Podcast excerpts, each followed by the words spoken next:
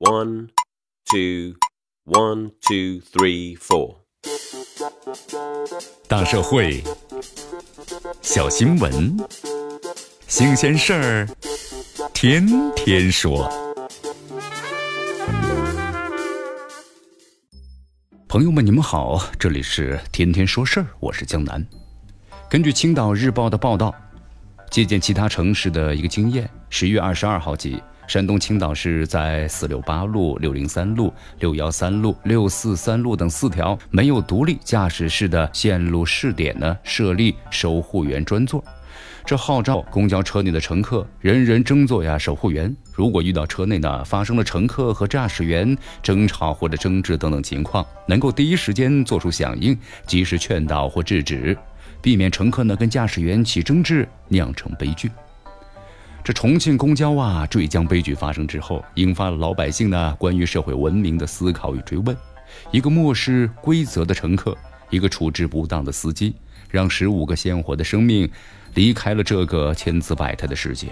如果当时有乘客向示范者警示抢夺方向盘的法律后果，倘若当时有乘客有效制止互殴，这悲剧啊或许就不会上演。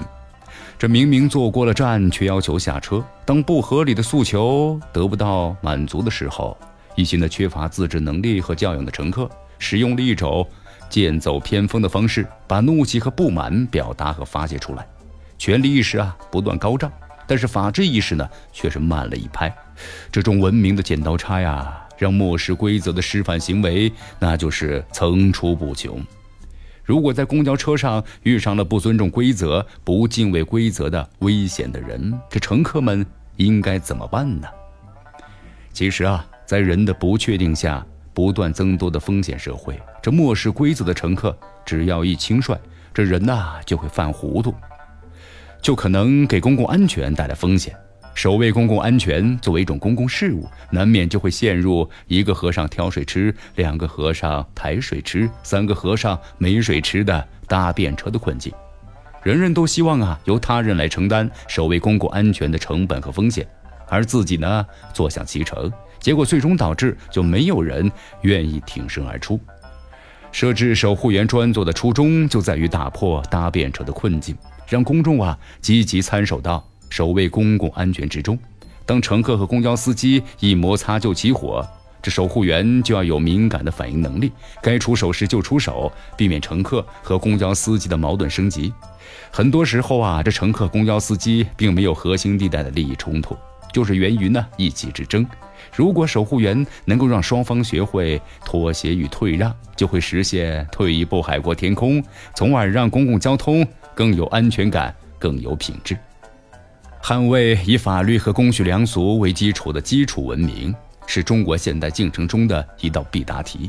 构建与时代匹配的精神文明，用公共的文明塑造公共场域，显然需要呢过程意识。不论是野性十足啊，还是明知故犯，对不能给自己带来利益或约束自己行为的规则进行人为的替换，亦或者是公然进行道德的蹂躏。将绕过规则当成一种本事和能耐，面对漠视规则的人，指望他们君子慎独，显然不可能的。只有提升外部的约束力和控制力，他们才不能够为所欲为。守卫公共安全从来都没有便车可搭，